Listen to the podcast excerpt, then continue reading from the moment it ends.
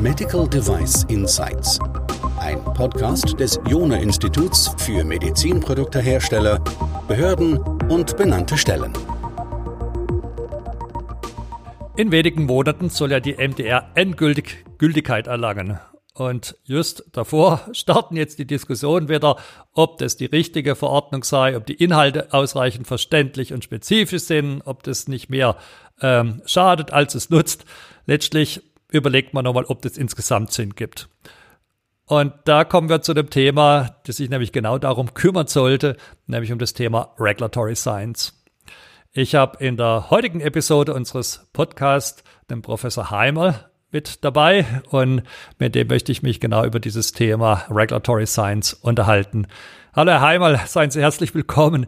Könnten Sie sich noch ganz kurz vorstellen, damit unsere Hörer Sie richtig einzuordnen wissen? Hallo Herr Jone, erstmal vielen Dank für die Einladung und die Begrüßung hier auch an der Stelle. Mein Name ist Martin Heimal. Ich bin äh, auf einer Professur für Medizintechnik am Hochschulcampus in Tuttlingen, der Hochschule Furtwangen. Bin dort auch in den Bereichen eben rund um Regulatory Affairs zuständig, bin von Haus aus Informatiker, kenne also sozusagen diese Bereiche, habe dann relativ lange, 13 Jahre lang in der Industrie bei der Firma BrainLab gearbeitet im Bereich medizinische Navigationssysteme, habe da eben auch sehr viel mit regulatorischen Fragestellungen zu tun gehabt und bin dann eben 2016 an die Hochschule Furtwangen gewechselt und habe eben dort die Professur übernommen und nebenbei auch wissenschaftlicher Direktor des Innovations- und Forschungszentrums in Tuttlingen. Das sind sozusagen meine Rollen hier in der Richtung. Und dieses äh, Thema Regulatory Science ist für mich ein sehr wichtiges Thema, um genau diese Punkte anzugehen, die Sie auch hier schon angesprochen haben. Starten wir mal ganz äh, ordentlich, wie man das wahrscheinlich bei in der Vorlesung auch lernt, mit einer sauberen Definition. Was würden Sie sagen, was ist Regulatory Science? Was sind ja so typische Fragestellungen, die da diskutiert werden? Das ist eine sehr gute Frage, eigentlich auch zum Einstieg, einfach mal zu verstehen, was eigentlich dahinter steckt. Und Sie haben das Thema MDR angesprochen. MDR ist eigentlich natürlich eine große Entwicklung gewesen, die da vorangetrieben worden ist. Und da ist natürlich auch immer die Frage, geben wir den richtigen Weg, so wie Sie das auch genannt haben. Und ich glaube, genau in dem Moment kommt Regulatory Science zum Tragen. Warum das Ganze? Wie machen wir das? Und wenn man sich überlegt, wie das entstanden ist, dann hat man sozusagen auf der einen Seite natürlich die politischen Forderungen, die hier im Raum stehen. Auf der anderen Seite haben wir die Unternehmensinteressen. Und was vielleicht so ein bisschen fehlt, ist dieser neutrale Blick auf diese ganzen Themen, wie wir regulatorische Prozesse ansteuern, wie wir regulatorische Strategien entwickeln. Und ich glaube, das sind eben schon Kernpunkte, die in Richtung Regulatory Science verweisen. Science hat natürlich irgendwo einen wissenschaftlichen Ansatz mit dabei, also irgendwo auch einen Erkenntnisgewinn, wie wir Funktions- und Wirkungsweise solcher regulatorischen Systeme erfassen können, wie wir sie natürlich dann auch als nächsten Schritt gestalten können. Also wie wir zum Beispiel jetzt irgendwo neue regulatorische Systeme aufbauen können, wie wir sie optimieren können, wie wir neue Ansätze erschließen können. Ich denke jetzt mal, was zum Beispiel auch die MDR ja gemacht hat, zu sagen, in bestimmten Bereichen geht es jetzt nicht nur darum, proaktiv vor der Zulassung sozusagen alle Schritte zu machen, sondern auch bestimmte Dinge zuzulassen, die dann reaktiv gemacht sind. Also so ein Punkt, wo Regulatory Science auch neue Dinge aufgreift, wo sozusagen neue Ansätze gegangen werden, wo sozusagen Innovation auch mit reinkommt und natürlich immer wieder kontrolliert werden muss. Und ich denke, MDR hat da ein paar Anhaltspunkte mit drin. FDA ist momentan dabei, sehr viele Ansätze mit reinzunehmen. Und in der ganzen Thematik rund um Covid-19 haben wir auch gesehen, dass es sehr häufig wichtig ist, sozusagen nicht ganz statisch zu sein, sondern immer wieder neue, neue Bewertungen da auch mit einfließen zu lassen. Und Regulatory Science ist natürlich sozusagen auch der Ansatzpunkt, diese wirklich ganz systematisch zu bewerten, zu validieren und sozusagen die richtigen Wege dann auch in die Richtung zu bahnen. Das ist vielleicht so ein bisschen Rundumschwung, der da mit reinkommt und vielleicht können wir dann auch als nächstes so ein bisschen auf die Einzelaufgaben mit eingehen, die jetzt hier doch eine Rolle spielen. Also eine Wissenschaft, ja, man nennt es ja manchmal sogar auch die Regulierungswissenschaft mit dem letztlichen Ziel der Politik oder den Gesetzgebern Informationen, Evidenz, Daten zu geben, auf Basis derer sie nachher auch gute und wirksame Regularen treffen können. Und das ist ja genau das, was man bei der MDR jetzt wieder hinterfragt. Ist das jetzt wirklich gelungen und auf welcher Basis ist das erfolgt? Vielleicht noch eine Abgrenzung äh, in dem Kontext zwischen Regulatory Science und Regulatory Affairs. Ich denke, das sollte man schon nochmal getrennt halten. Also der Regulatory Science, wie wir gerade gesagt haben, hat als Ziel wissenschaftlich Information, Unterstützung für die Regulierer bereitzustellen. Das ist überhaupt nicht die Aufgabe von Regulatory Affairs oder von Regulatory Affairs Managerinnen und Managern. Das sind ja diejenigen, die sich nachher eher um die Umsetzung dessen können. Also die müssen quasi mit den Ergebnissen dessen leben, was man sich da in Gesetzen und Verordnungen und Richtlinien alles ausgedacht hat und müssen dann dafür Sorge tragen, dass es befolgt wird. Also die diskutieren jetzt nicht die Sinnhaftigkeit, auch wenn das jetzt vielleicht gerade stattfindet, aber das ist nicht die Hauptaufgabe. Äh, sie müssen sicherstellen, dass sie befolgt werden. Sie müssen es vielleicht auch überwachen. Ja, also das heißt, Regulatory Affairs haben wir bei den Herstellern, aber sicher äh, gehören auch die benannten Stellen in diesen Regulatory Affairs Apparat äh, mit rein und kümmern sich vielleicht manchmal darum, wie können wir das sauber umsetzen. Ähm, wenn man jetzt überlegt, auch wie spielen die beide miteinander zusammen? Also die letztlich, schon wie gerade eben angeklungen, sind die Regulatory Affairs Managerinnen und Manager, die das umsetzen müssen, ja, was sich die Regulatory Science und die sich daraus ergebende Gesetzgebung ausgedacht hat. Aber umgekehrt, denke ich, soll das auch so sein, dass Regulatory Affairs diejenigen sind, die zurückmelden sollten, ähm, eben den Wissenschaftlern, den Regulatory Scientists, wenn wir die so nennen wollen.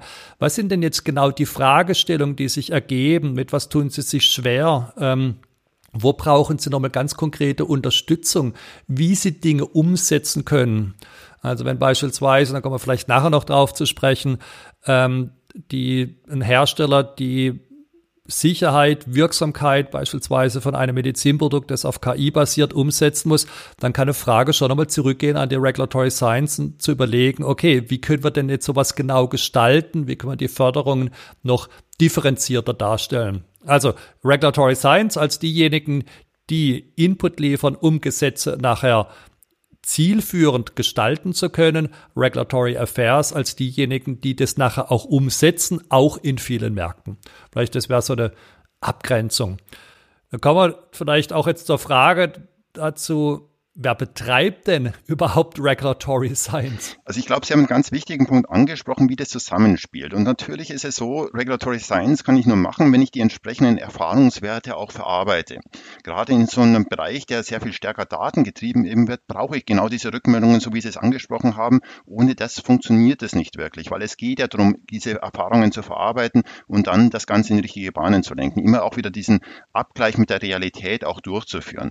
Und ähm, wer betreibt betreibt denn Regulatory Science, ist eine gute Frage. Ich glaube, das ist momentan noch nicht so wirklich verankert. Wenn man sich die Akteure anschaut, die bei so einer Entwicklung der MDR mit, mitwirken, haben wir eben angesprochen, einerseits war es sehr stark politisch getrieben.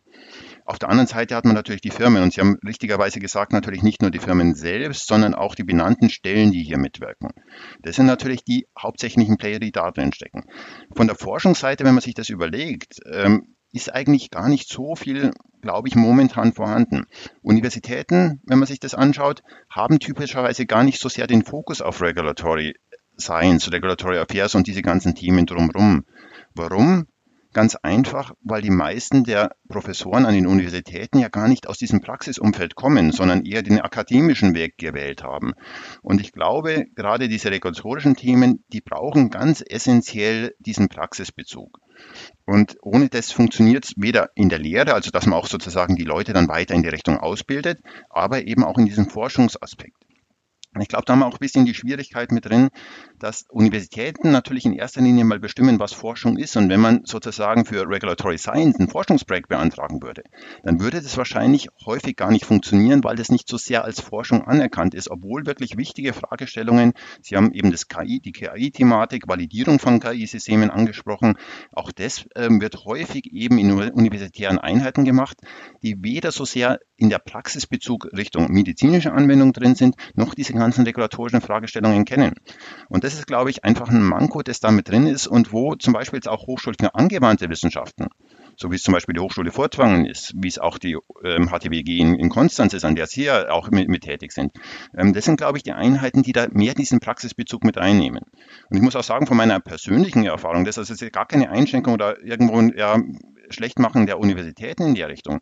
Ich selbst bin auch von der Universität gekommen ähm, bin dann in die Industrie gegangen und habe am Anfang mit diesen regulatorischen Themen ehrlich gesagt weniger anfangen können. Ich habe auch erstmal sozusagen wirklich diese Praxiserfahrungen gebraucht, um mich da rein zu vertiefen zu können, um dann auch wirklich diese Problemstellungen richtig angehen und aufgreifen zu können. Und ich glaube, das ist ein ganz wichtiges Element, um in diese Richtung voranzukommen, dass man wirklich auch dieses Praxisverständnis hat an der Stelle. Und vielleicht nochmal dieses Zusammenspiel Regulatory Science, Regulatory Affairs, auf das einzugehen. Das ist natürlich ein langwieriger Prozess. Weil wenn ich mir anschaue, wie lange es gebraucht hat, um so eine MDR zu entwickeln, es ist ja irgendwo 2007, 2008, glaube ich, in etwa losgegangen, dass die ersten Diskussionen gegeben hat. Jetzt sind wir 2021 und es ist immer noch nicht alles definiert, was wir da an, an der Stelle brauchen. Das sind über zehn Jahre in der Richtung rein. Und das ist natürlich da die MDR auch ein bisschen ein Monster, das versucht relativ viel zu regeln, was natürlich auch seinen Sinn hat, aber es nimmt uns ein bisschen diese Dynamik raus. Und ich glaube, da wird schon sichtbar, dass wir auch in Richtung Regulatory Science einfach andere Modelle zum Teil brauchen, diese Erfahrungen immer wieder mit einfließen zu lassen, um sozusagen solche Systeme dynamischer zu machen, immer wieder darauf reagieren zu können und sozusagen immer wieder weiterentwickeln zu können. Und da vielleicht nochmal auch mal den Blick über den Teich lenken Richtung USA, die sind momentan da sehr stark mit dabei, dass die FDA, die bisher über lange Jahre ja relativ statisch und relativ streng war, sich öffnet und sagt, okay, Sie wollen ganz bewusst dieses Feedback mit einbringen. Sie wollen eigentlich sozusagen so ein regulatorisches System, also ein System entwickeln, das immer wieder den Input auch von den Firmen bekommt, das sozusagen auch selbst ich immer wieder in Frage stellen muss. Und ich glaube, das brauchen wir auch hier an der Stelle mit vielen Themen, die momentan aktuell sind, Richtung KI, Richtung additive Fertigung und ähnliche Themen, die sehr viel stärker eben dieses Feedback, diese Dynamik dann auch letztendlich brauchen und wo wir sozusagen über Regulatory Science einfach neue Schritte machen müssen. Also ich glaube, das ist ein komplexes Zusammenspiel, um es nochmal kurz zu bringen. Die Player, wie gesagt, müssen sich, glaube ich, auch an der Stelle entwickeln. Wie gesagt, Firmen auf der einen Seite, benannte Stellen auf, äh, mit dazu, auf der anderen Seite Politik braucht eben, glaube ich, diesen dritten Player, der mit dabei steckt, ähm, der die Wissenschaftlichkeit auch damit reinbringt. Und ich glaube, wenn wir vielleicht mal das Thema Covid-19 nochmal aufgreifen, dann hat man gesehen, wie wichtig das ist, einfach hier einfach auch neutralen Boden zu haben, der sozusagen bestimmte Dinge immer wieder lenken kann, auf eine, sozusagen eine unabhängige Art und Weise bewerten kann, ist, glaube ich, gerade in diesen Bereichen auch ein ganz wichtiges Thema für die Zukunft. Ja, ich glaube, da haben wir absolute Einigkeit, dass hier in Europa doch einiges an Wüste noch herrscht äh, was das Thema Regulatory Science angeht. Und ich glaube, wir sind uns auch beide absolut einig, dass uns die FDA da voranschreitet. Ähm, also die betreibt wirklich in großem Umfang diese Regulatory Science und ähm, tut sich da auch zusammen mit einigen Universitäten. Da hat, haben die da so einen CERSI-Verbund ge gebildet, wo unter anderem Stanford und die ähm, University of California mit dabei sind, die übrigens gerade am letzten Wochenende eine Konferenz zu diesem Thema hatten, Regulatory Science, und die genau eben das gesagt haben, was Sie gerade eben auch wieder bestätigt haben. Hier wird systematisch erforscht, wie müssen wir Regulierung schaffen, wie, hier wird systematisch erforscht, wie können wir auch bestehende Regulierungen umsetzen in der Praxis und wie können wir bestehende, auch Zulassungsverfahren neu gestalten. Und Sie haben da jetzt auch schon die wichtigen Gedanken mit genannt gehabt, nämlich einmal den Gedanken der Interaktivität äh, und das andere auch der Gedanke vielleicht der Modularisierung, also sozusagen als Gegenpunkt zu der, der Monster, wie Sie es bezeichnet haben, der MDR. Also das heißt, da müssen wir uns und sollten wir uns unbedingt in Europa stärker engagieren um da nicht hinten herzufallen, kommen wir vielleicht aber nachher nochmal ähm, drauf zurück. Ähm, auch der Punkt würde ich jetzt gerne nochmal kurz aufgreifen, den Sie hatten mit äh, Covid-19, dass wir das vielleicht sogar auch als Musterbeispiel sehen und noch ja, spezifisch da mal reinschauen. Was hat denn da so gut geklappt? Also wie war es möglich, innerhalb von einem Dreivierteljahr einen zugelassenen Impfstoff zur Verfügung zu haben? Das spielt natürlich jetzt ein paar Pharma-Besonderheiten mit rein. Es spielt auch mit rein, dass es eine Pandemie war, was erstmal was Schlechtes ist, aber in dem Fall wieder was Gutes. Wir hatten nämlich genug potenzielle Studienteilnehmer. Ja, das soll jetzt bitte nicht zynisch klingen. Das war jetzt aber eine Sache, die ist jetzt spezifisch für die äh, äh, Pandemie. Wir haben aber ein paar andere Dinge gesehen, die wir ganz gut meines Erachtens auf den Medizinproduktebereich ähm, übertragen können. Ein Punkt haben Sie schon erwähnt gehabt, das war nämlich die ähm, wissenschaftliche Unterstützung, die sich die Behörden systematisch und die ganze Zeit geholt haben. Und das setzt wiederum aber voraus, dass es diese wissenschaftliche Unterstützung gibt. Und damit ist jetzt explizit nicht nur gemeint die wissenschaftliche Unterstützung sozusagen im biologischen oder im klinischen. Wir brauchen jetzt ja auch mehr Unterstützung, zum Beispiel hinsichtlich der Ökonomie. Was bedeutet denn das? Was bedeutet das für die Firmen? Was bedeutet das für die Verfügbarkeit? Es nützt ja wie bei Medizinprodukten und Impfstoffen können wir quasi gleich betrachten. Es nützt nichts, wenn wir einen perfekt sicheren und wirksamen Impfstoff haben, den aber keiner herstellen kann, weil beispielsweise regulatorische Hürden oder andere Dinge dem im Weg stehen. Ja, das heißt, da gibt es manchmal einen Zielkonflikt zwischen Sicherheit und Verfügbarkeit oder Wirksamkeit und Verfügbarkeit von Medizinprodukten und Impfstoffen. Also ich denke, ein systematischer Erfolgsfaktor war diese Existenz von Forschung, die es ermöglicht hat, die Behörden zielgerichtet zu beraten und dann eben auch schnell zu Entscheidungen zu kommen. Nummer eins. Ähm, Nummer zwei, ähm, ich denke, dass es ebenso wichtig war, die Abläufe wiederum zu ändern. Beispielsweise ähm, so ein, wie die es genannt haben, Rolling Review dieser Studien zu machen. Wir sind also, haben es geschafft, von einer sequenziellen Vorgehensweise in eine paralysierte und interaktive und iterative vorzugehen. Also das fehlt ja in unseren Zulassungsmodellen oder Verfahren ja auch völlig. Um sowas jetzt aber nicht einfach blind umzusetzen und Chaos wiederum zu verursachen, brauchen wir zum einen wieder die Evidenz, das heißt also wieder Ergebnisse der systematischen Forschung und wir brauchen auch den politischen Willen, das zu tun. Und wenn wir bei politischem Willen sind, äh, dann hat es natürlich auch damit was zu tun, dass wir einmal den Willen und damit auch die Regularien haben, mit denen wir zum ersten effizienter regulieren, zum zweiten interne Abläufe in den Behörden optimieren. Das wird ohne politischen Willen auch nicht geschehen. Und zum dritten die Konstellation zu schaffen, wie organisationsübergreifende Abläufe verbessert werden können. Also beispielsweise zwischen Behörden und Herstellern oder zwischen Behörden und Behörden oder zwischen Behörden und benannten Stellen.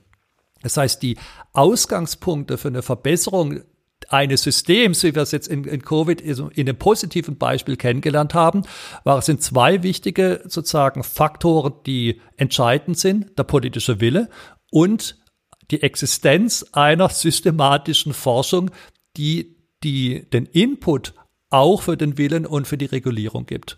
Also ich denke, deswegen ist das so wichtig und deswegen hat es so eine hohe Relevanz für unseren Standort, damit wir wirklich in der Lage sind, die richtigen Produkte in der richtigen Qualität, mit Qualität meine ich jetzt Sicherheit, Leistungsfähigkeit und in der richtigen Anzahl und den richtigen Kosten in den Markt zu bekommen. Und da haben wir Zielkonflikte und die muss letztlich, über die muss die Politik entscheiden. Das hat was auch mit Ethik zu tun.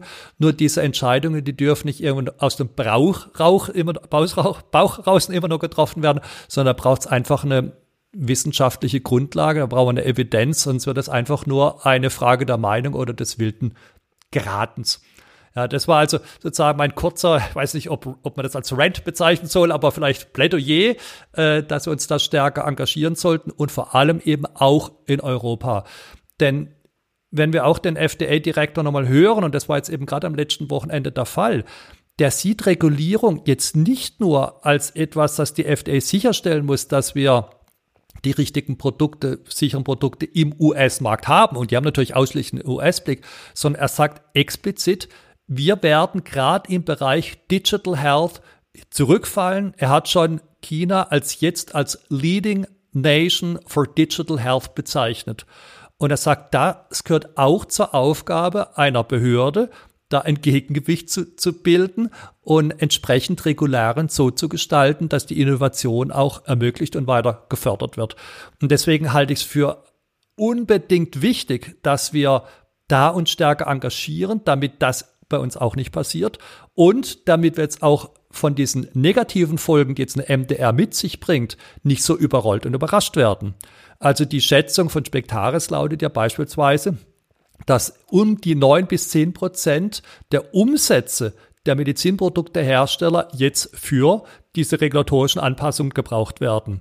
Bei 100 Milliarden Euro, die der Medizinproduktemarkt in Europa hat, sprechen wir hier über 10 Milliarden Euro, die wir einfach mal jetzt aufgewendet haben, ohne aber diese Evidenz zu haben, ob wir damit jetzt mehr Nutzen oder mehr Schaden anrichten. Also das, denke ich, sind die Gründe, warum wir diese Forschung betreiben sollten. Das war kurze Beleuchtung, was jetzt die Relevanz dieses Themas ist und auch eine Begründung, warum wir uns in Europa stark engagieren sollten. Ja, kommen wir vielleicht mal zu den aktuellen Themen, die die Regulatory Science momentan auch gerade umtreibt. Was würden Sie da, Herr Heimer, als wichtige Forschungs potenzielle Forschungsschwerpunkte sehen? Hm. Vielleicht, bevor ich zu dem Punkt komme, ich würde zwei, drei Kommentare nochmal zu dem sagen, was Sie gesagt haben. Und da stimme ich Ihnen auch wieder hundertprozentig zu in der Richtung und will sozusagen nochmal eins oben draufsetzen. Erster Punkt, ähm, wenn man mal sich anschaut, zum Beispiel von der Pharmaindustrie her, in den, Im letzten Jahrhundert war es so, dass durchaus in Deutschland, in der, in der Schweiz und in Europa insgesamt einfach sehr viele Pharmaunternehmen unterwegs waren. Und wenn man sich anschaut, zu welchem Zeitpunkt die dann eher Richtung Amerika gewechselt sind, war es genau der Zeitpunkt, wo sehr stark um diese klinische Forschung gegangen ist, um die Erzeugung von Daten gegangen ist, wo sozusagen die Amerikaner sehr viel offener in die Richtung sind und die Chinesen durch ihr staatliches System vielleicht noch stärker in die Richtung mit reingehen. Und ich glaube, das ist schon ein Punkt, wo man auch aufpassen muss, dass diese starke europäische und vor allem auch starke deutsche Medizintechnikindustrie nicht einfach da den Anschluss verliert. Also das ist, glaube ich, ein ganz entscheidender Punkt. Und der zweite Punkt, der hier mit reinkommt, diese Dynamisierung, die Sie angesprochen haben, auch von den Zulassungsprozessen, ist auch ein ganz wichtiger Faktor. Man muss auch sehen, im Grunde genommen sind diese Zulassungssysteme statisch orientiert. Das heißt, ich habe einmal die Zulassung, egal wie sich die Umstände ändern. Wir haben durch diese Pandemie gesehen, dass natürlich sehr viel von den Umständen abhängt wenn ich jetzt einen Impfstoff habe, dann muss ich vielleicht auch mal ein paar Risiken mehr eingehen können im Verhältnis zu den Nutzen, die ich jeweils habe, weil wenn ich sozusagen über eine Impfung einfach Einschränkungen der Ausbreitung er erreichen kann, dann habe ich vom Gesamtspektrum, vom Gesamtzusammenhang natürlich ein positives Risiko-Nutzen-Verhältnis, während ich sozusagen in anderen Situationen das vielleicht nicht habe. Also ich glaube, auch in der Richtung braucht man Regulatory Science, da sind wir vielleicht schon bei ein paar Themen mit dabei, was sozusagen diese regulatorische Struktur, die regulatorischen Strategien betrifft, was durchaus in so einem Feld auch aufgegriffen werden sollte und was ganz gezielt auch von Forschungsseite eben beleuchtet getestet werden sollte, wie sowas funktioniert. Ich glaube, diese Covid-Pandemie, auch wenn es Pharmabereich primär mal war, hat vieles dieser Punkte aufgezeigt, die hier wichtig sind. Und wenn wir uns MDR anschauen, auch mit sozusagen chirurgischen Instrumenten und ähnliches, wenn der Aufwand so groß wird, wird einfach eine Gefahr eben für diese Wirtschaftlichkeit auch gegeben. Und da muss man auch eine Gesamtbetrachtung irgendwo mit einschließen. Und es muss auch sozusagen irgendwo zulässig sein. Und ich denke, es muss auch irgendwo von einer neutralen Seite moderiert werden, wie Sie auch gesagt haben. Das sind viele Themen, die da in die Richtung mit reinkommen. Und Sie haben ethische Themen angesprochen, Sie haben Verantwortung angesprochen. Vielleicht zum Thema Verantwortung, wenn wir zu den aktuellen Themen kommen. Ähm, additive Fertigung haben wir schon mal angesprochen, KI können wir, glaube ich, auf beide Themen noch mit eingehen. Ich steige mal mit einem anderen Thema noch mit ein, das wir jetzt nicht ganz so stark im Fokus gehabt haben, aber glaube ich auch ein ganz wichtiges ist. Thema Interoperabilität. Wenn wir verschiedene Medizinprodukte haben, die zusammen agieren, wir haben bisher eigentlich keine konsequente Regelung, wie damit umzugehen ist, auch im, im Sinne der Verantwortung, Verpflichtung, wenn irgendwas daneben geht, sozusagen, ähm, wie das Ganze zusammenspielt. Und ich glaube, wir haben heutzutage einfach überall interagierende Systeme und dass es dafür keinen klaren regulatorischen Ansatz gibt, ist zum Beispiel ein Thema, der das Ganze schwierig macht. Man kann es vielleicht mal sich anschauen, Interoperabilität funktioniert in anderen Bereichen durchaus etwas besser. Technisch ist es ja gar kein Problem. Es ist eigentlich die regulatorische Fragestellung, die Verantwortungsfragestellung, die dahinter steckt. Im Automobilbereich hat man da durchaus einiges gemacht, weil sozusagen hier sich alle möglichen Geräte hier anbinden wollen, die zum Teil jetzt gar nicht so sehr technisch sind, sondern aus dem Consumer-Bereich kommen, irgendwelche Musikboxen, die man anbinden will und so weiter. Da hat man das relativ gut hingebracht.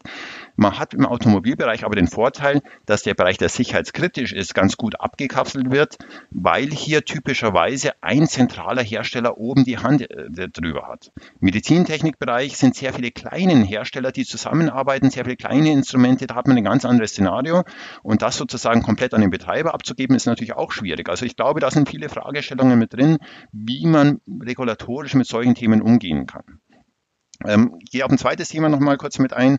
Additive Fertigung von Medizinprodukten natürlich auch ein typisches Thema. Wenn man sich da mal anschaut, was die MDR gemacht hat, gerade zum Beispiel in Richtung individualisierte Implantate. In dem Bereich ist gesagt worden, es wird immer noch als Sonderanfertigung gesehen. Das ist sozusagen der Standpunkt, den solche individualisierten Implantate im Bereich ähm, der MDR haben. Da muss ich sagen, da ist die MDR im Grunde genommen nicht ganz konsequent. Über anders fordert sie sehr streng eben Nachweise, klinische Nachweise, wie das umzusetzen ist. Hier sagt man, okay, ähm, letztendlich muss der Arzt sozusagen entscheiden, wie das Ganze geht. Eigentlich haben wir hier eine Situation, wo im Grunde genommen dieser Gesamtherstellungsprozess als Gesamtes validiert werden muss und als Gesamtes zugelassen werden muss. Also eigentlich ist ja hier nicht mehr das einzelne Implantat sozusagen des Medizinproduktes dahinter steckt, sondern der Gesamtprozess, wie das hergestellt wird. Und da kommen wir so ein bisschen in Themen mit rein, dass man sich im Laufe der Zeit stärker auch ausarbeiten muss, wie solche Gesamtprozesse validiert werden müssen. Und wir haben natürlich in verschiedenen Bereichen, in der 13485 und so weiter, viele Anforderungen, die in Richtung Prozessvalidierung mit reingehen. Und ganz konsequent zum Ende gedacht, betrifft es eigentlich auch diese Fragestellung, wie wir so einen Gesamtprozess, der zum Teil auch automatisiert ist, insgesamt dann auch systematisch validieren können, wie wir es vielleicht auch sozusagen, wenn man Richtung KI geht, auch wenn sich die immer weiterentwickeln, wie man sozusagen solche Validierungen immer wieder nachzieht. Und ich glaube, ich mache jetzt mal bei, bei diesen zwei Themen Schluss und ich glaube, Richtung KI können Sie ja noch einiges dazu sagen, weil da hat man, glaube ich, ein bisschen ähnliche Fragestellung oder so eine, eine tiefere Fragestellung, dass wir eigentlich solche Automatismen für die Validierung Schritt für Schritt uns erarbeiten müssen, wenn wir solche Systeme auch dann immer wieder lernend machen wollen, wenn wir sozusagen diese Erfahrungen, die wir haben, diese Daten, die wir hier haben, immer wieder ein System mit einspeisen wollen und sozusagen so einen entwickelnden Prozess haben, der das macht. Und vielleicht letztes Wort noch, wenn man das jetzt mal auf dieses gesamtregulatorische System bezieht, haben wir natürlich auch genau da diese Anforderungen. Es kommen immer wieder Daten rein, der Prozess muss sich erneuern, er muss trotzdem valide bleiben. Das sind Fragestellungen, die, glaube ich, in dieses Thema KI überleiten, weil sie eben auch sehr stark datengetrieben sind. Und ich glaube, das wird interessant äh, sein zu, zu, sehen, was Sie eben auch gerade Richtung Entwicklungen äh, KI noch berichten können. Mache ich sehr gerne, würde aber wie Sie auch nochmal Gedanken aufgreifen oder verstärken. Ähm, was Sie wunderschön gerade geschildert haben, ist, dass wir einen Blick brauchen, der jenseits ist wie nur das auf das einzelne Produkt selber. Ja, Sie haben jetzt äh, gesprochen gehabt über das Thema Interoperabilität, aber auch im Bereich dieser additiven Fertigung geht es ja eben jetzt nicht nur um diesen Gegenstand, sei er jetzt physisch oder nicht physisch selber, sondern wir brauchen das Denken in Systemen. Und der ähm, Artikel zu den Systemen hat ja ein bisschen was anderes eigentlich im Hintergrund, ja, der Artikel zu den Systemen und Behandlungseinheiten. Letztlich haben wir ein Stück weit schon eine Regulierungslücke bei Systemen, die eben aus mehreren Produkten bestehen und wo die Frage der Gesamt Gesamtverantwortung dann einfach nicht sauber auch mit geregelt ist. Und diese IT-Produkte, wenn ich das jetzt mal nennen darf, die sind natürlich da prädestiniert und das führt uns dann, wie Sie gerade gesagt haben, auch in das Thema ähm, Machine Learning mit rein wo wir ja viele Fragen eben noch gut beantworten können wollen. Also beispielsweise, wie viel können wir überhaupt durch Testen äh, dieser Algorithmen nachweisen? Also was reicht da aus? Wir haben Fragestellungen, wann greift überhaupt welche Regularie? Weil wir beispielsweise bei diesen Machine Learning Libraries ja so Themen haben, dass die sowohl unter eine 62304 fallen, also Teile der dieser Library und andere Teile dieser Library eher unter einer 13485 zu untersuchen wäre. Wir hatten in einem anderen Podcast auch schon drüber gesprochen gehabt, wie gehen wir denn mit vortrainierten Modellen um, also diesen pre-trained Model, wie sieht es mit diesem Transfer Learning aus? Also da haben wir ganz viele sozusagen ungeregelte Dinge, also wo es noch keine einheitlichen Best Practices gibt. Ich bin gerade in einem Forschungsprojekt mit dabei, wo es ums Thema ähm, ja, Gender Gap geht. Also wie sehr werden eigentlich Männer als, ich nenne es mal als Prototyp des Menschen letztlich äh, gebraucht, missbraucht oder wie auch immer, äh, weil vor allem äh, Daten männlicher Patienten mit einfließen. Wie sehr untersucht man eben dann die, die Spezifika der eigenen Geschlechter und was hat es vor allem auch als Auswirkung auch nachher wirklich im Sinne von Schäden mit Wahrscheinlichkeiten und Schweregraden, sprich Risiken. Also hier bewegen wir uns noch relativ früh sozusagen im Erkenntnisprozess, auch die fragen, was dürfen wir oder als benannte Stelle oder müssen wir sogar einfordern, ähm, zum Beispiel was diese Transparenz oder die Erklärbarkeit dieser Modelle mit, äh, mit angeht. Wir haben sehr spannende auch ethische Fragen, die noch offen stehen. Ähm, die, das ist jetzt ein Punkt, der ist jetzt nicht allein auf KI und ML beschränkt, aber da nochmal besonders äh, von Relevanz. Wir untersuchen ja immer im Risikomanagement sozusagen Nutzen und Risiko und gehen da aber nicht auf spezifische, patientenspezifische Präferenzen mit ein. Ja, das wird quasi alles mal so unter ein wird eine große Summe drunter gemacht, dann schaut, unter, unterscheiden sich oder überwiegen, dann nutzen jetzt die Risiken, aber dass diese Präferenzen völlig unterschiedlich sind bei einem Patienten, auch von deren Situationen, da gehen wir nicht drauf ein und ich denke, da braucht es auch noch an Forschung. Da wird beispielsweise an der äh, UCSF wird da äh, viel gearbeitet. Also ich denke, der Regulatory Science gehen die Fragestellungen äh, da auch überhaupt nicht aus. Ja, und damit würde ich vielleicht ganz kurz mal zusammenfassen, was waren die Punkte, über die wir gesprochen haben. Ja, ich habe mit äh, Professor Heimann erstmal oder hat er geklärt, was ist überhaupt Regulatory Science, was sind typische Fragestellungen. Ich habe das ein bisschen abgegrenzt von der Regulatory Affairs, aber auch gezeigt, wie die beiden miteinander zusammenspielen. Wir haben uns darüber unterhalten, wer Regulatory Science betreibt. In Europa müsste man fast sagen, wer sie nicht betreibt. Äh, dann hatten wir ein Plädoyer dafür, das wirklich auch zu tun das Warum das so wichtig ist, hatten wir beleuchtet und uns da auch ein paar ähm, Anregungen aus der aktuellen Impfstoffentwicklung geholt und ein Plädoyer dafür gehalten, dass wir uns in Europa da stärker engagieren und haben am Schluss jetzt auch noch mal ein paar spannende Fragestellungen aufgezeigt, die wir als Wissenschaftler und Wissenschaftlerinnen hier untersuchen sollten. Wir sprachen über die additive Fertigung, über Machine Learning, über ethische Aspekte. Herr Heimal, ich würde sagen, da haben wir einen guten Überblick oder hoffe ich zumindest äh, geschaffen. Wir werden natürlich auch hier in den Show Notes unten dran äh, auch Artikel und unsere Kontaktdaten noch mit verlinken. Ähm, und Sie können ganz sicher sein, dass Sie von uns beiden, Herr Heimal und mir, zu diesem Thema noch viel hören werden. Also wir engagieren uns da beide. Heimal, vielen herzlichen Dank, dass Sie mit dabei waren. Auch an Sie, Herr Jona, vielen herzlichen Dank. Ich denke, es sollte ein Aufschlag sein, einfach die, diesen Appell, ähm, dieses Thema auch stärker zu forcieren, dass man das aufgreift, dass das auch ein bisschen ins Bewusstsein reinkommt, ist, glaube ich, ein wichtiges Thema, ist mir einfach ein persönliches Anliegen, wie Sie vielleicht auch gemerkt haben, dass sich hier etwas entwickelt, wie gesagt, äh, USA ist ein bisschen was am Gange und in Europa, glaube ich, brauchen wir das wirklich, um das zukunftsfähig zu machen. Und das ist, glaube ich, ein ganz entscheidender Punkt. Und wenn wir da ein bisschen Beitrag dazu liefern haben können, glaube ich, dann sind wir auf dem richtigen Weg. Und dann nochmal ganz herzlichen Dank an Herrn Jona, das eben auch so aufzusetzen.